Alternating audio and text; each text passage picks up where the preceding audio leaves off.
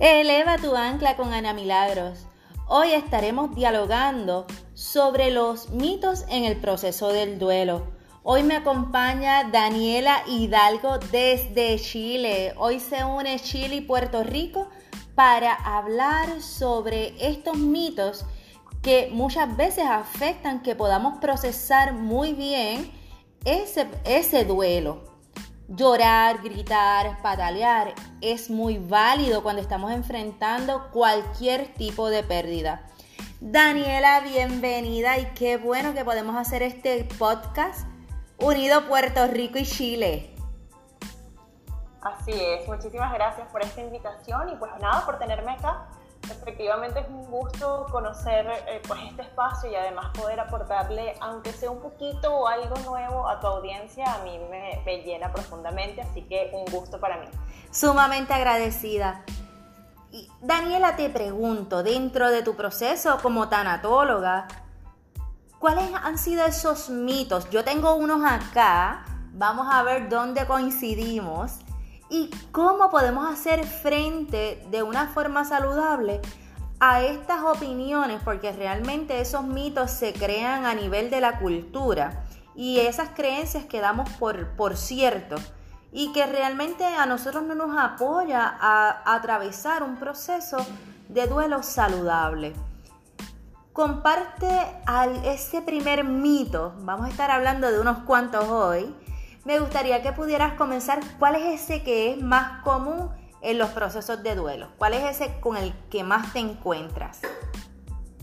Perfecto, pues mira, te voy a contar que en principio eh, efectivamente hay mucha sabiduría a nivel popular, ¿no? Y yo creo que uno está acostumbrado y rodeado de lo que crecimos escuchando lo que decían nuestras abuelitas, nuestra mamá, nuestras tías, pero definitivamente es cierto que hay ciertas creencias que si son limitantes y que si de alguna manera nos eh, sentimos que nos duelen, que nos incomodan, conviene cuestionarlas. No digo descartarlas inicialmente, pero si al menos plantearnos, esto me ayuda, esto me construye o esto más bien no resuena conmigo y no hace sentido. Es un poco esa invitación a cuestionarnos un poco más las cosas. Fíjate que uno de, los mitos que, a mí me parece más relevante mencionar, sobre todo al principio de este encuentro, es que el duelo eh, es, una, es un proceso de despedida. Entonces hay gente que evita trabajar en su duelo, que evita acudir a un profesional cuando entiende que lo necesita, porque eh, elaborar el duelo o trabajar en él va a implicar despedirse u olvidar a esta persona que fue protagonista de o, o merecedor de su afecto. Entonces, eh, lo primero, y fíjate para un poco poner la otra mirada de este mito, es que los duelos son procesos de desvinculación de la persona a la que queríamos como la conocíamos. hay, una, hay diferentes, mm, digamos, literatura o autores que han hablado del duelo, y fíjate, por ejemplo, una de ellas, de las que yo más respeto y admiro, es Elizabeth Kubler-Ross, que dice que el, el fin del proceso de duelo es aceptar pero mm, pese a todo el respeto que ella me, me, genera y que le tengo profundamente, es cierto que hay otros autores que han determinado que hay personas que van más allá de la aceptación, porque construyen y siguen generando frutos de esa relación, aunque ya se haya terminado como la conocían, porque de pronto esta persona ya no está físicamente. Em, entonces, va más allá de eso, de hecho, todo lo contrario, lejos de despedir o olvidar, es integrar esta persona o esta experiencia vivida en nuestras vidas de una forma constructiva. Entonces, ahí va el primero. El duelo no es despedirnos ni olvidarnos. Y fíjate, a través del Instituto Latinoamericano de Tanatología, yo aprendí ese mismo punto que tú estás diciendo, es, una, es realizar una resignificación de esa pérdida. Es, ok, yo compartía con esta persona, hablaba con esta persona, era la persona que me daba mayor consejo, era mi guía.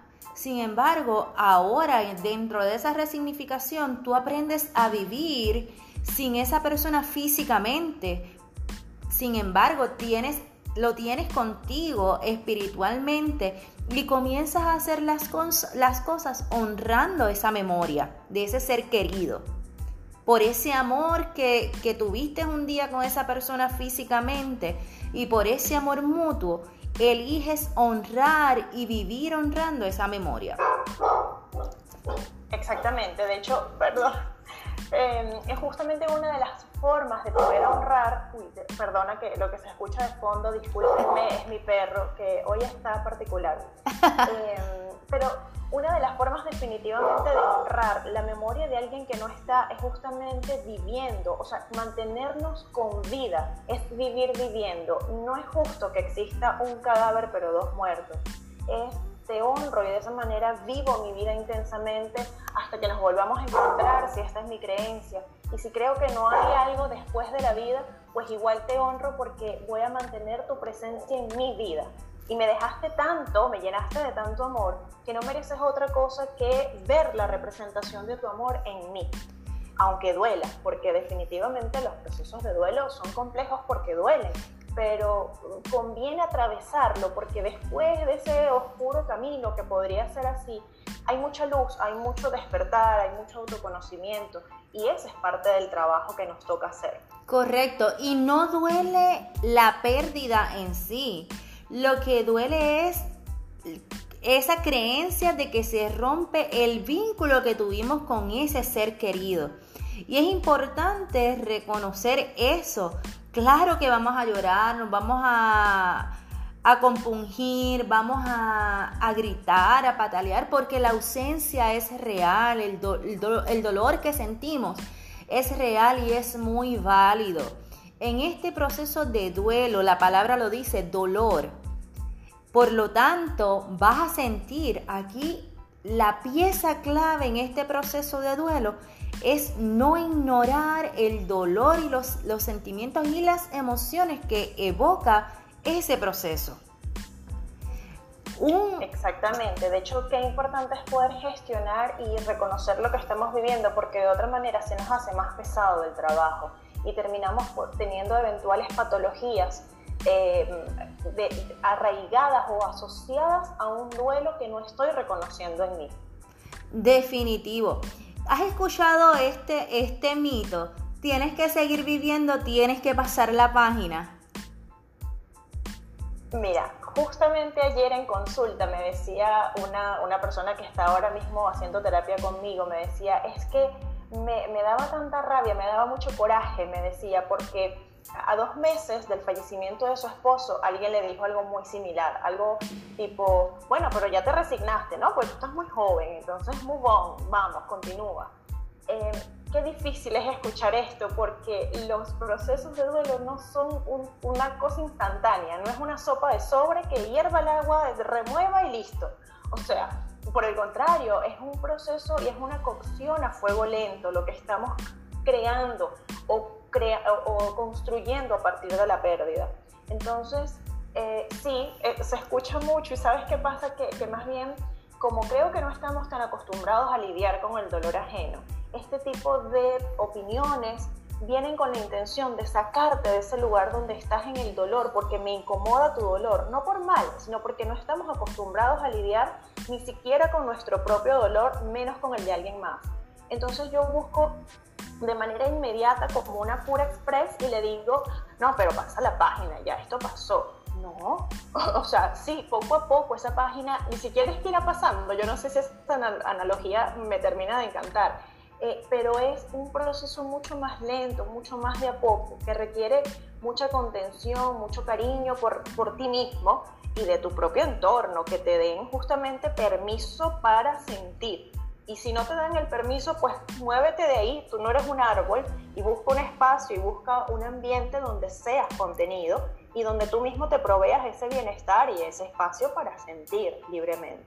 Definitivo. Y me hace recordar que a veces las personas lo que quieren es buscar como que dar ese supuesto consuelo, el dejarte saber que estás para, para esa persona, que estás, que estás ahí para mí y a veces realmente lo que, en lugar de dar consuelo, a uno le, da la gana de, de meterle una patada y como que desaparece. Porque realmente ese, ese bienestar o supuesto consuelo que me estás trayendo me causa más dolor. Eh, eh, habíamos hablado en el programa anterior que muchas veces el consuelo es, como, tú, como dijimos ahora, ese mito de pasa la página, aquí no ha pasado nada. Pero otras veces es tienes un angelito en el cielo. Hey, wait a minute. No es en el cielo donde yo necesito a esa persona, es conmigo. Así que es bien importante para las personas que están escuchando este podcast, si no sabes qué decir en medio de un proceso de duelo, no digas nada Abraza a la persona, simplemente déjale saber que estás ahí para apoyarle. Un plato de comida, un saludo. Si la persona es creyente, quizás un versículo bíblico. Son formas de también llevar ese apoyo y ese consuelo. Vamos a ver, Daniela, ¿qué más tú tienes por allá en esos mitos? Pues mira, fíjate este que está asociado un poco con lo que hablábamos ahora, y es pensar que el duelo es una patología, que el hecho de que yo tuve una pérdida ya estoy enferma, porque, y, fíjate que además si hay un entorno que te dice cosas como lo anterior, bueno, pero pasa la página, vamos, tú puedes con eso, de, ay, pero estás muy joven, pues ya llegará otro. es muy probable que cuando nos vean que no nos movemos, que no somos capaces de pasar esa página como nos recomiendan, entonces se genera esta percepción de que, ven acá, si me están diciendo que pase la página y no lo puedo hacer y me siento muy triste todavía, entonces yo debo tener algo, debe ser una enfermedad. Y el duelo no es una patología, puede tener ciertos rasgos, o sea, puedo eh, gestionar de mala manera mis emociones y que termine generándose algún tipo de patología como la depresión. Ah, pero el duelo per se no es una enfermedad, es un proceso natural, casi biológico que tenemos cuando eh, tenemos una pérdida. Entonces, si yo tenía algo y ya no lo tengo, si yo quería o deseaba algo profundamente y no va a ser posible, pienso en mujeres u hombres que tienen problemas de fertilidad y que definitivamente no pueden concebir a un hijo por vías naturales, atraviesan o tienen una pérdida y atraviesan un duelo no por eso están enfermos. Y fíjate que ahora que hablo de la depresión, la depresión durante el duelo, que es una de las fases, es una depresión reactiva. Yo reacciono con una tristeza muy profunda porque estoy descolocada, algo que yo tenía en mi vida ya no lo tengo. Pero la depresión química, que es esta que requiere de pronto ayuda psiquiátrica porque necesito medicamentos para nivelar la química de mi cerebro, es otro proceso distinto. Hay una percepción o una incapacidad de continuar viviendo, no le encuentro sentido a nada, eh, tengo problemas de insomnio, de descanso, etc. Es decir, hay una, una serie de elementos que no necesariamente están asociados al duelo propiamente muchas veces lo que ha pasado con alguien que está en este nivel después de un duelo es que no gestionó su proceso, es que no se permitió el llanto, es que no se permitió expresar la rabia. Fíjate que la rabia que no expreso, sino que me trago, se convierte en depresión, porque estoy vibrando con todo este tema adentro de mí y termino oprimiendo hasta mi sistema inmune. Entonces, reacciono de alguna manera casi biológicamente ahora con una depresión química pero no es eh, el, el, resultado sine qua non. Ah, perdí, ya estoy enfermo. No funciona de esa manera. Y fíjate, en este mito mencionaste dos cosas importantes. Número uno, que el duelo no es una patología, es un proceso. Por lo tanto, si es un proceso, es algo que se da en fases, que se da en etapas, que se da en de cierta forma en diversos estadios de, de acuerdo al proceso de pérdida que estamos enfrentando. Y otra cosa que mencionaste es la parte química. Y esta parte de la patología es bien importante tomarla, porque muchas personas dicen, ay, pero es que yo no quiero trabajar mi proceso de duelo. Ok, fine, pero tienes que entonces ser responsable con las consecuencias de no trabajar tu proceso de duelo, que eso más adelante quizás puedas desarrollar, ¿verdad? Ese duelo patológico o puedas desarrollar ciertas demencias, porque lo, he visto y he visto personas que viven pérdidas tras pérdidas tras pérdidas, pero aquí todo está bien, aquí nada ha pasado. Y a lo largo de, la, de su vida, tú ves esa, esa memoria eh, o esa mente, ¿verdad? Que ha ido degenerando, no es la misma cognición de antes. Así que esos procesos de duelo, ojo, es importante hacerle frente. No porque tú tengas curso, no porque tú tengas una preparación, estás exento de atravesar un proceso de duelo. Es muy válido solicitar ese apoyo, esa ayuda a tiempo. Daniela, otro, otro mito que se menciona mucho por ahí, que no sé si tú lo has escuchado, y creo que por este fue que nosotras hicimos clic e hicimos el programa y estamos hoy haciendo el podcast. Y es el tiempo lo cura todo. Y mi reacción fue, el tiempo no cura nada si no estás dispuesto a trabajar con tu proceso. Sí, tan es cierto eso que, el, pensar que el tiempo se va a encargar de todo es una eh, es, querer dejarle demasiado a otro. Bueno, que se encargue el tiempo, que el tiempo me vaya y me, me, sane o que me cure. Eh, no, para empezar no estoy enfermo, así que no necesito estar, no necesito curarme. Eh, es, es, la primera premisa de, de, esa de ese mito, que además es un mito que es una frase casi cliché. Sí. Así lo habremos dicho en, toda América Latina, que fíjate desde dónde estamos y yo lo he escuchado. Entonces, eh, sí, definitivamente que no conviene dejarle la tarea al tiempo de lo que debemos hacer con nosotros mismos. Mira, es, cierto que es, muy, es un proceso doloroso, claro que sí, por eso es importante querernos mucho, buscar contención, pero también es cierto que es nuestra decisión, la manera en la que decidimos vivir lo que nos pasa. No decidimos probablemente estar en esa situación. Yo no decidí que falleciera alguien en mi familia que para mí era muy importante, pero si estoy en ese capítulo de mi vida en el que estoy viviendo el duelo por el fallecimiento de alguien, lo que yo sí voy a decidir es la actitud con la que voy a afrontar esta situación. Entonces, dejarle todo el tiempo es una postura muy pasiva ante la vida y conviene tanto hacernos cargo, hacernos responsables de nuestro propio proceso y entender que el tiempo no me va a ayudar tanto o, que el tiempo no va a hacer el trabajo del solito. Lo que va a ayudar eh, es lo que yo hago con el tiempo, cómo trabajo mi proceso. Fíjate que en tanatología, en estricto rigor, digamos, en, mi formación como tanatóloga, la gente que asiste a estas terapias se les llama usuario. Yo he decidido, por casi que va a ir calladita, yo procuro referirme a la gente que viene a mi terapia como participantes, porque yo no estoy sentada aquí de manera pasiva contando lo que me pasa para que alguien analice lo que me está pasando yo voy a contar lo que me pasa, voy a drenar, voy a tener un espacio seguro para poder expresar mi sentir y voy a tener un feedback de alguien que me va a decir cosas que pueden o no gustarme muchísimo y que me voy a llevar tarea a mi casa.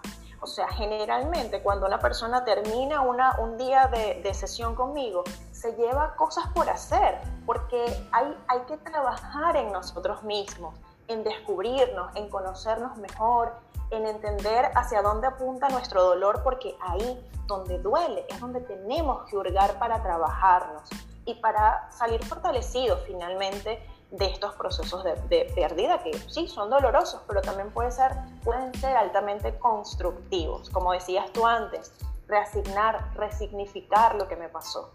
Definitivo, igual acá en Puerto Rico, ese proceso terapéutico es que tú puedas ventilar tu proceso y vamos juntos a buscar alternativas y también acá, tú, ustedes le llaman usuario, ¿fue que dijiste? Acá tiene otra connotación, acá o son pacientes o son, si es, proceso, si es un proceso de terapia tanatológica, entonces doliente o deudo, son otros términos. Acá yo integro la tanatología con la consejería profesional en salud mental y entonces ahí a mis pacientes yo los, los trabajo también a través de tareas. Aquí no es nada más ventilar, sino vamos a trabajar arduamente para que tú puedas sanar el dolor, porque es el dolor lo que viene sanando. La pérdida en sí es un hecho real. Pero si tú trabajas tu proceso de duelo, ese dolor, lo, si lo trabajas conforme a cómo se debe trabajar, vas a sentir un alivio pudiendo resignificar sin sentimientos de culpa. Exactamente. Así es. Qué interesante eso que trajiste de hacernos responsables, Daniela, porque muchas veces echamos responsabilidades a otros, echamos responsabilidades al tiempo, echamos responsabilidades y delegamos en otros responsabilidades nuestras. Y eso es sumamente fundamental. Vamos a ver qué otras qué otros mitos son muy frecuentes allá en Chile. Que también en Puerto Rico lo son. Bueno, fíjate, este, este viene de un poquito más. Ah, yo soy venezolana, aunque vivo en Chile desde hace seis años, y este yo lo, yo lo viví con mi familia. Yo, yo he tenido diferentes pérdidas, todos mis abuelos, muchos tíos, mamá, etc. Y fíjate que una de las cosas que yo escuchaba en mi entorno, que probablemente alguien me lo tuvo que haber dicho en algún momento, es que mi llanto retenía a la persona. Em, o sea, es como, no llores porque si lloras, esta persona no va a poder elevarse, ¿no? Era, era un poco la, la premisa. Entonces, claro, fíjate, hacemos toda una serie de rituales para buscar elevar a la persona que ya no está. Si, hay, si somos creyentes, pues entonces las misas, los novenarios, dependiendo de cuál sea la religión que, que practiquemos o la religión que, en la que creemos. Y Fíjate que entonces si yo le rezo, le prendo velas y le hago todo el novenario, pero lloro, entonces es como la subo y la bajo, porque mientras lloro la, la, retengo de nuevo. Y a mí me parece que, aunque yo respeto por supuesto todos los sistemas de creencia, todos la, toda la espiritualidad de cualquier persona, creo que está también en nuestra decisión justamente decidir qué es lo que queremos creer si me voy a quedar con una creencia que me limita o si más bien la voy a intentar convertir en algo que me potencie, que me haga crecer, avanzar. Y qué injusto sería que yo le diga a alguien que ha perdido a una persona muy importante en su vida que su llanto le genera algún tipo de perjuicio a la persona que ya no está. Porque para comenzar, el llanto es sumamente sanador. Las lágrimas tienen un efecto biológica y químicamente, no, no hablo de, de, ay, cuánta tranquilidad siento después, que también es cierto, pero esa, esa tranquilidad que puedo sentir después del llanto es la consecuencia de que las lágrimas tienen un efecto calmante, tienen un efecto analgésico por la composición que tienen. Eh, las lágrimas que se generan por estados emocionales, claro. Em, la que pica, la, que se da por la picadita de cebolla, tiene otro efecto, ayuda también, pero viene a proteger el ojito del, del ácido de la cebolla. Ahora, ¿cómo es que, siendo que las lágrimas a mí me van a beneficiar porque me traen un beneficio definitivamente, esto va a hacer que retenga yo a la persona que ya no está con vida? Yo creo que conviene cambiar un poquito y cuestionarnos lo que creemos, porque yo creo que una persona que pasó de plano, que falleció, que decía, dice un cantante venezolano que cambió de paisaje, ya terminó de hacer lo que tenía que hacer en este plano y está en otro lugar donde le corresponde. Y nada de lo que yo haga va a hacer que esa evolución de esa persona, de esa alma, de ese espíritu, se quede en otro lugar porque yo estoy llorando. Pero válgame, porque entonces, qué injusto, ¿para qué me dieron las lágrimas? Si no las voy a poder usar en un momento como este que me va a ayudar a sanar. Así mismo es. Yo prefiero pensar, y es mi creencia más absoluta, que una persona que trascendió, que ya no está en este plano, está en un lugar seguro, está donde debe estar, en un punto de evolución diferente al mío, y que por ende mi llanto no puede hacer otra cosa sino sanarme, de ninguna manera dañar a quien ya no está. Qué interesante y muy buen punto. Nuestras creencias, nuestras creencias pueden llegar al punto de limitarnos que culturalmente, si no rompemos con diversos, con diversos tabús, tabúes, eh, nos llevan a limitarnos a nosotros mismos, a liberar el dolor que podamos estar sintiendo, incluso cuando estamos enfrentando cualquier tipo de pérdida. Y muchas veces el no hacer, el no atrevernos a romper con ciertos tabú o con cierto tabú, eh, nos limita a nosotros a liberarnos de esa culpa. Y lo que hacemos es que nos limitamos como seres humanos. Así que una invitación dentro de la discusión de este mito es que te atrevas a crear creencias que potencien y te ayuden a atravesar tu proceso de duelo de una forma saludable. Así que esa es una exhortación en, esta, en este podcast para que puedas vivir tu duelo, mira, sin culpa, sin temor al que dirán, sin temor a, al juicio de otras personas, sino que seas tú mismo atravesando tu proceso de una forma saludable y liberadora. Otro mito que hay por ahí y que se escucha mucho es tienes que ser fuerte. Sí, eso, yo siento que eso es como una patada en el estómago, porque vamos a ver, ¿en qué momento me cuentas eso? O sea, para empezar es casi una, eh, es algo obvio para, bueno, dependiendo de la persona y de su realidad. Si yo soy una madre em, que tuvo la pérdida de un esposo y tengo hijos en casa, yo sé que yo necesito ser fuerte para mis hijos. Pero ser fuerte no significa, para empezar, que no voy a poder llorar, que no voy a poder demostrar mi sentir o que no voy a invitar a mis hijos a que hablemos de cómo nos sentimos. Eso por un lado. Y por otro, el que a mí alguien me diga que yo tengo que, para comenzar ya empezamos mal, porque yo siento que en un duelo nadie tiene que. No hay eh, cosas, no hay obligaciones para alguien que está sufriendo y teniendo una pérdida creo que lo que hay es invitaciones a cosas que pueden ayudarme, a posturas que pueden serme productivas, constructivas, pero ser fuerte a mí me suena casi un insulto. Yo estoy siendo tan fuerte como puedo con los recursos que tengo en este momento. Y que alguien me diga que tengo que ser fuerte es como, ah, no me digas, de verdad. Eh, y fíjate que una de las cosas que yo te te puedo decir que del 100% de la gente que yo tengo en consulta, por lo menos el 95% en algún punto tiene que trabajar su rabia por cosas que le han dicho. Porque lejos de ser algo que me ayuda, más bien son cosas que después me quedo como, no, y mira esto que me dijeron, yo tengo que contártelo porque es que mira lo que me hizo sentir. Eh, entonces, y esta frase está generalmente por ahí colada, porque siempre hay alguien que te quiere decir lo que tienes que hacer. No, mira, tienes que hacer esto, porque yo tengo la solución mágica. Y no, no existe esa solución mágica. Y luego creemos que ser fuerte puede significar no demostrar mi dolor, no demostrar mi tristeza, siendo que la tristeza es una emoción adaptativa, es sumamente importante vivirla porque me va a ayudar a llegar al punto de aceptación es una emoción que me ayuda a transitar el proceso de duelo y que yo esté triste o que yo llore o que yo me queje o que yo me enfurezca un día no significa que yo sea débil. Puede significar que soy sumamente fuerte, pero que respeto mis procesos y que respeto mi mundo de emociones. Que es tan importante darle su espacio, reconocerlas, saber que está ahí y no hacerme la loca, no, no disimularlas, sí vivirlas, porque en la medida en la que las vivo, en la que las reconozco y las gestiono, entonces voy sanando y voy encontrando herramientas que me ayudan a ser más asertivo.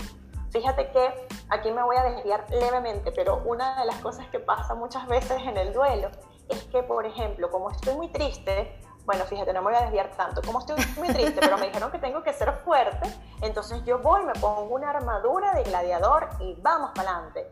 Y resulta que lo que estoy haciendo es una, una de las mejores formas de, de uh, obviar que tengo tristeza, es rabiar, es sentir rabia. Es una, la rabia puede ser o bien que tengo rabia por algo que me pasa, sí, en, en un duelo, claro que sí tenemos rabia, pero también puede ser la, el síntoma de que hay algo detrás que puede ser tristeza, que no he gestionado, porque como tengo que ser fuerte no me puedo poner triste. Pero entonces resulta que ando iracunda por la vida. Que si alguien me dice, mira, que si te caliento la sopa, ¡guau! Exploto como si, uh, ¿sabes? El demonio de Tasmania, no sé qué gestionar.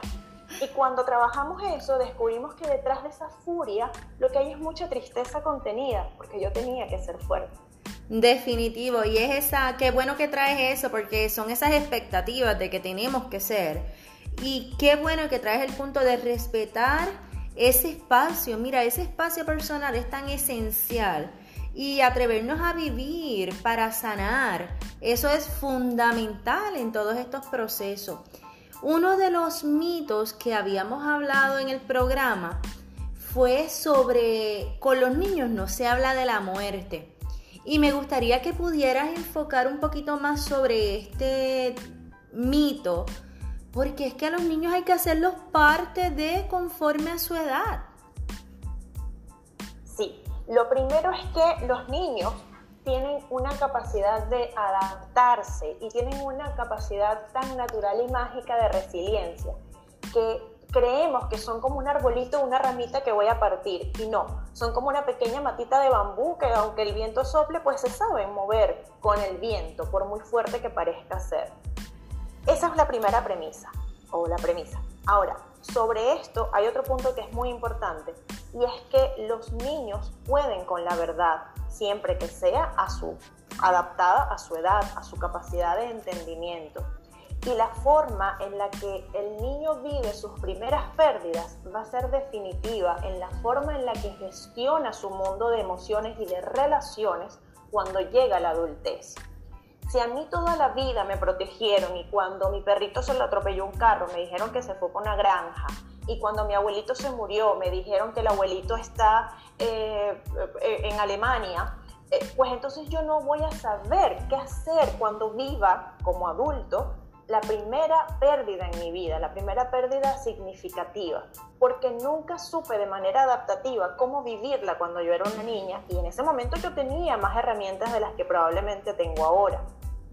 Mientras que el caso opuesto, si yo le doy información adecuada a su edad, si le doy contención, si le permito expresar sus emociones y además le ayudo a identificarlas, porque estamos muy pequeñitos, de pronto lo que tengo es un llanto incontrolable y es porque extraño a mi abuelito.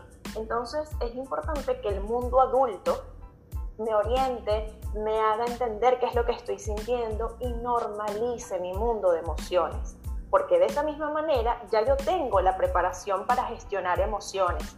Cuando esté más adulta y tenga una pérdida que de pronto me duela más, yo sabré, al menos tendré una cosa, una herramienta que me va a poder ayudar porque ya sé expresar emociones, porque sé lo que es un duelo, porque ya vi de cerca la muerte. Y sobre todo, no temerle a. Y en este punto hay otro, otro elemento a considerar muy importante. Evitemos las metáforas, porque oh, los niños son muy literales. Les, creo que este ejemplo te lo comenté la vez pasada, pero si no, lo, te lo comento ahora. Esto es un, caso real, una eh, es una persona que está haciendo terapia conmigo por el fallecimiento de su esposo, pero tienen nietos. Y a este nietecito, que tiene mm, cinco años, creo, le, decían, le dijeron, bueno, es que se enfermó de COVID y falleció en el hospital. Y lo que le dijeron al niño fue, el abuelito está con Dios porque Dios lo está cuidando, lo está curando.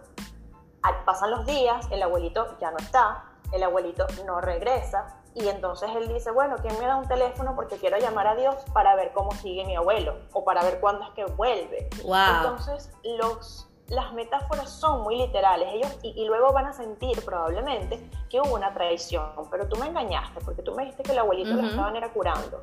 Entonces, bueno, sí, lo curaron, ya está, ya está sano, pero ya no viene más porque el abuelito falleció y explicar un poco más eh, el fenómeno de la muerte hay un recurso que a mí me parece súper valioso.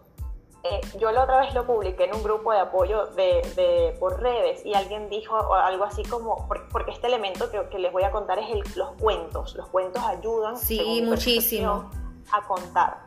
Exacto, porque no utilizan metáforas, utilizan palabras sencillas, palabras de alocha, decimos en, en Venezuela. O sea, cosas muy sencillas de entender para la mente de un niño alguien me decía en uno de los grupos que no, que había que hablarles con la verdad, pero intenta explicar qué es la muerte en palabras de asentado para un niño. Probablemente ni nosotros mismos a veces entendemos muy bien qué es. Entonces, probablemente, bueno, nos, nos, usamos de pronto algunas analogías o ejemplos de religión o, o, le, o tratamos de ponerle nombre a esto, pero no es tan fácil. Entonces los cuentos, desde mi perspectiva, pueden ser una herramienta que ayude a, explicar de una mejor manera lo que es la muerte. También es cierto que dependiendo de la edad que tengan los niños, porque de pronto alguien tan pequeñito, 5 años, que todavía no va mucho al colegio, o sí, eh, yo, la verdad no sé muy bien a qué edad comienzan los, los, los a ir a clases, pero cuando son tan pequeñitos están como bajo la protección de la burbujita de la casa. Ahora en pandemia mucho más. Un niño de 5 años tiene 2 años encerrado en la casa. Pero, ah, ¿qué pasa por ejemplo con uno que está más grandecito? Aquel niño que ya va para el colegio. Ese niño que ya se monta en transporte escolar. O sea, tiene otra, otro, otra vivencia y es muy probable que aunque no lo sepamos, ya sepa lo que es la muerte. De hecho, puede que sin que tengan un duelo en casa, un, nene llegue a casa preguntando qué es la muerte. O fulano se murió porque a mí me dijeron esto, entonces conviene sentarnos, preguntar de dónde escucharon esto, cuál fue la fuente y explicar la muerte. Que incluso fíjate qué privilegio poder explicarle a un niño lo que es la muerte sin que estén atravesando un duelo. Porque no hay emociones negativas asociadas a no va a haber tristeza, no va a haber caras largas, no va a haber gente de negro en la casa. Va a haber una mamá, un papá, un mundo de adultos explicándole al nene lo que es la muerte. Pero conviene, conviene definitivamente eh, darles información. Definitivo, y de ahí yo creé el lema de la muerte si se habla. Y a los niños le puedes explicar a través del juego, de dibujo, trabajalos al aire libre, Explícale con lo más sencillo, con la misma naturaleza, con una hoja, el mismo proceso de, que, que se necesita para la flor y el proceso desde que se siembra hasta que muere. Son ejercicios que pueden ayudar a un niño a entender este proceso de la muerte. Por eso yo digo y me reafirmo, de la muerte sí se habla. Ay, tenemos que hablarlo. Vamos a ver qué otro mito hay por ahí. Pues mira, justo esto que dices me hace pensar, este no lo, no lo traía yo anotado, pero me, me, lo voy a quedar porque me parece importantísimo, porque hay como toda una cultura de no hablar de la muerte, porque fíjate, hablar de la muerte es pavoso. Yo no sé si, si por allá suena eso, aquí y también en Venezuela, yo he escuchado cosas como, ahora no me acuerdo la literalidad, pero si lloras mucho el martes, el domingo vas a llorar o, oh, sea, como que mientras estás muy feliz, eso, estoy bien. Eh, mira, mira esta frase que, que, es propia de acá. ¿Cómo estás? Estoy bien, pero se me va a pasar. O sea, oh my God. Wow. Ya, ya venimos. Ya venimos como condicionados de que si son las 8 de la mañana y estoy bien, estoy bien, pero eso ya se me acaba ahorita. ya, mi bienestar tiene un, un, tope de, tiempo.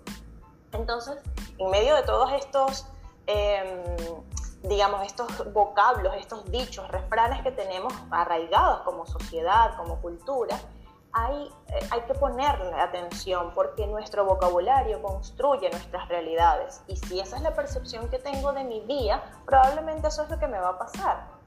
Y uno de, las, de esos mitos es justamente estos donde, no, no hables de eso, qué pavoso, hablar de la muerte es, es atraerla, o sonó un pajarito, eso es que la muerte anda cerca, entonces no hablemos de eso. Y qué importante es poder hablar y normalizar la muerte, porque hay, muy, hay, hay pocas certezas que tenemos en la vida. No sabemos eh, ni siquiera, a ver, no podemos dar por sentado casi nada. No podemos afirmar que mi matrimonio va a durar eternamente o que nada. Pero de las pocas certezas que tenemos en la vida es que en algún momento vamos a morir. Esa es de las pocas cosas que podemos saber con absoluta certeza hoy. Entonces, hablar de ellas no la atrae, no adelanta, no prende una alarma y que, epa, ¿verdad? Se me había olvidado que esta había que buscarla, vamos a la muerte viene ahora por mí. No va a pasar eso. Pero en la medida en la que normalizamos la muerte como fenómeno, como evento, como desenlace en la vida de todos, por un lado vamos a estar más presentes y más conectados con el día, con el, con el aquí, con el ahora, porque claro, también podríamos vibrar en el miedo, en el mejor no salgo, porque me voy a morir. Bueno, eso no va a adelantar, pero tampoco va a retrasar el momento. Conviene vivir viviendo. Que cuando la muerte venga a buscar me diga, conchole, qué lástima, porque es que vives tan chévere que entonces me da como lástima llevarte. Porque en la medida en la que lo volvemos un tabú, en la que no se habla de eso, pues entonces no la normalizamos y cuando toque nuestra puerta no vamos a saber qué hacer con ella. Y lo vemos, hay adultos que afortunadamente no han tenido pérdidas tan significativas hasta la adultez y fíjate, por ejemplo, tienen eventos de salud importantes, derrames cerebrales cuando se enteran de una muerte, un eh, ataque al corazón, porque no estamos, ni siquiera permitimos hablar de eso. O esta persona que está enferma de una enfermedad que es grave y cuando medio menciona, mira que los papeles de la casa están, no, no hables de eso, no hables de eso porque todo va a estar bien. Bueno, es parte de las formas que tenemos de protegernos, es la negación pero conviene permitirle hablar, conviene preguntarle qué siente, cuáles son sus miedos, a qué teme, no porque le vayamos a dar las respuestas a lo que va a pasar, pero por lo menos va a sentirse escuchado. Entonces, se vale, conviene, merece todo el esfuerzo que normalicemos ese tema. Definitivo, y también cuando estamos hablando de ese punto simple y, y simplemente ver si hay asuntos inconclusos y asuntos no trabajados. Muchas veces cuando ocurre este proceso de la muerte, tenemos como que una prisa en salir del dolor o no sentirlo. Y muchas veces te dicen, esto se supone que ya en un año se supone que yo me sienta mejor, en dos años. Científicamente o basado en la psicología, se supone que entre uno a dos años tú estés en ese proceso de aceptación de la pérdida. Sin embargo, sin embargo, es importante entender que el tiempo es único, el proceso de duelo de cada persona es único, así que te puede tomar el tiempo que tú necesites en la medida que tú te comprometes en trabajarlo. Y es bien sumamente importante eh, trabajarlo porque es un mito. Ah, no, eh, se supone que sea un año, dos años. Ya en dos años yo tengo que estar bien. ¿Qué tú me dices de eso, Daniela? Esa sentencia de tiempo es súper eh, difícil de manejar porque ¿qué pasa cuando terminó el año? Hoy estamos al día 366. Clácata, me desperté y yo debería estar perfecta. Primero, no necesariamente vas a necesitar un año. Probable, posible que necesites más, de pronto menos. Cada caso, cada pérdida se vive de una manera diferente. Cada persona ha tenido experiencias vitales distintas y por ende los duelos son absolutamente individuales, aunque existen puntos de encuentro como las fases del duelo, por ejemplo. Correcto. Es posible las vamos a ir viviendo pero no de la misma manera. No todos vivimos la rabia de la misma manera, no todos vivimos la negación de la misma forma. Entonces, con eso como, como base, no podemos de ninguna manera decirle a alguien que en tanto tiempo se te va a quitar o en tanto tiempo va a terminar tu duelo. Porque fíjate, hay eh, estudios de la, de del área de la psicología que sí han determinado, por ejemplo, autores que hablan de un año. Fíjate que los orientales Dicen que necesitas vivir las cuatro estaciones sin la persona amada para que comiences a aceptar. Ok, esta es una percepción, pero fíjate que hay autores un poco más contemporáneos, más recientes, más occidentales, que dicen cosas como que el duelo nunca termina y el duelo no termina no porque voy a estar sumido en el dolor perpetuamente, sino porque como siempre me voy a relacionar con la persona que ya no está y voy a seguir generando frutos de mi relación con esa persona, entonces el duelo no termina. Entonces, ¿con cuál me quedo? ¿Con el que se termina en un año? ¿Con el que me dio seis meses? ¿Con los orientales diciéndome que es una... O sea, ¿con qué? Definitivo. con tu propio proceso.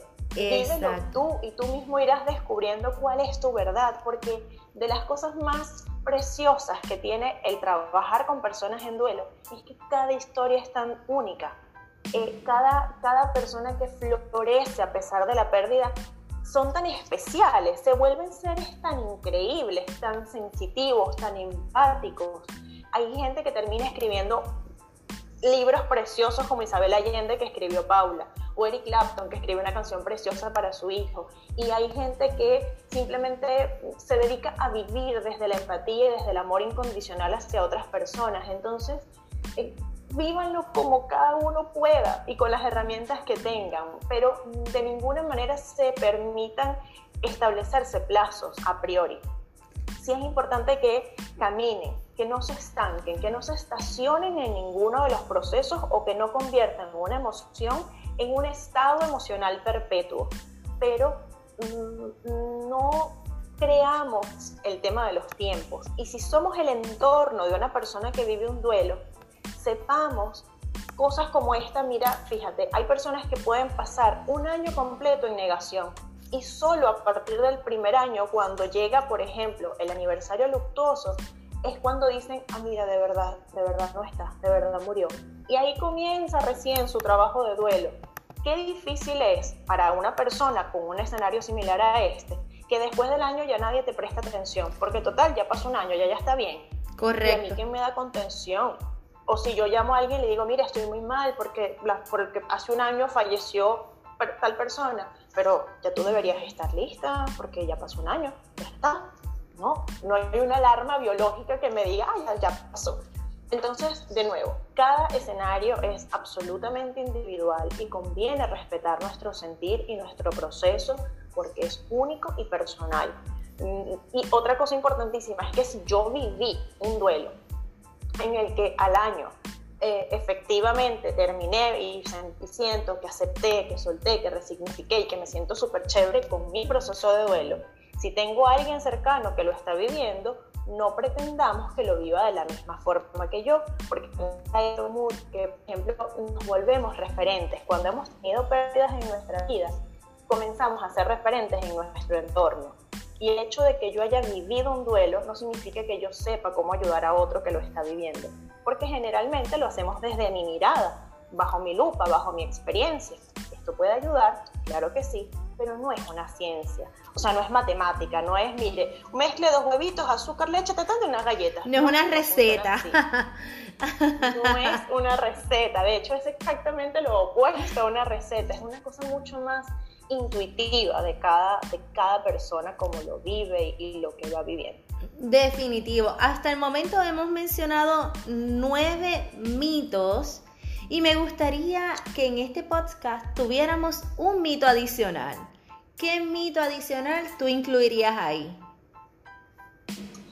a ver, esta, um, más que un mito, pero me parece que está interesante para cerrarla, porque cuando perdemos a alguien, podemos cosas como, hay cosas que, que decimos, como por ejemplo, perdí al amor de mi vida. Y podemos, esto podríamos convertirlo en un mito bajo la premisa de que cuando tengo una, relación muy estrecha con alguien, con mi hijo, con mi esposo, eh, con mi papá o mi mamá, y entonces esta es la persona por la que yo vivo. Mi razón de vivir es fulano. Es demasiada responsabilidad la que estamos dejándole a otra persona. Le estamos entregando la, eh, la grandeza de nuestro bienestar y de nuestra felicidad. Y no está bien. Nuestra felicidad debe estar aquí, debo, pues no me están viendo, dentro de nosotros. en, el corazón, en el alma. en nuestra alma. Y fíjate que esta, esta digamos, esta, esta, mm, eh, esta frase de perdí al amor de mi vida es sumamente castrante, porque si yo pienso que otra persona es el amor de mi vida y sé además que no existen garantías de nada, porque a mí nadie me dio garantía. Fíjate que muchas veces vibramos en la rabia porque, pero ¿cómo se iba a morir antes que yo? Y a ti, ¿quién te dijo que eso era imposible que pasara? Tú firmaste un contrato donde eso esa cláusula decía que no. Porque claro, nos sentimos traicionados. Esto pasa mucho cuando, por ejemplo, fallece alguien eh, en una familia, el nieto. Yo, abuelito, digo, ¿cómo es esto? Esto es antinatura, yo debía haberme muerto antes. Eh, de hecho, se genera esta culpa del sobreviviente. Eso es así. Entonces, entonces fíjate que eh, cuando, volviendo al, punto, perdí el amor de mi vida, significa que entonces eh, la, la, la, razón de mi vida, el amor que yo puedo sentir, que yo debería sentir yo por mí, por lo que soy, etcétera, se lo pongo en manos a otra persona que no está de manera garantizada en mi vida. Entonces, el amor de nuestra vida debemos ser nosotros mismos. Y en un proceso de duelo es cuando más conviene arraigarnos a eso, a nuestro amor propio, porque el amor propio es uno de, de los bastones que nos va a ayudar a transitar el duelo desde el amor, desde la comprensión y desde el entendimiento de que estoy sintiéndome mal, pero que también es posible que yo continúe con vida, porque el amor de mi vida soy yo, Y como yo soy amor, yo le doy amor a los demás. Yo soy capaz de entregar amor a mi entorno, a la familia, a mis hijos, a mi pareja, a mis padres. Pero no conviene tener relaciones de codependencia. De hecho, cuando esta situación se da, generalmente aquí hay que trabajar un pasito atrás del duelo y es la codependencia que pudo existir. que te duele mucho y llorar mucho a alguien y sufrir mucho por su pérdida no significa que amaste bien. Puede significar que amaste con codependencia.